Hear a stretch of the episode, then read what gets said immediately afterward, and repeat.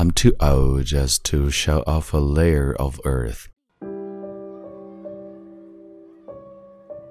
Actually, I'm old. That I have to let the small tree in front of the door for me shed the leaves off. I'm too old just to show off a layer of earth and another layer of earth once more. Seeing these layers of earth, I know that going out is the bonfire on my chest reserved for you, and departing is the strength kept for you in my arm.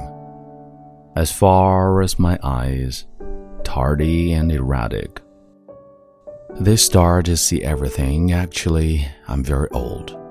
For the latest short span of my life, I just keep on asking the small tree in front of the door for me to shed the last leaf. While the world is changing and time is flying, why I say that you don't come? I'm there not to grow old. Cause when I'm alone, I do still cherish a very slim hope that you also think so.